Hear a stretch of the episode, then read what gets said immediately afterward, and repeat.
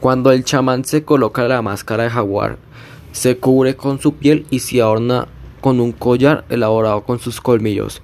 Se transforma en ese felino.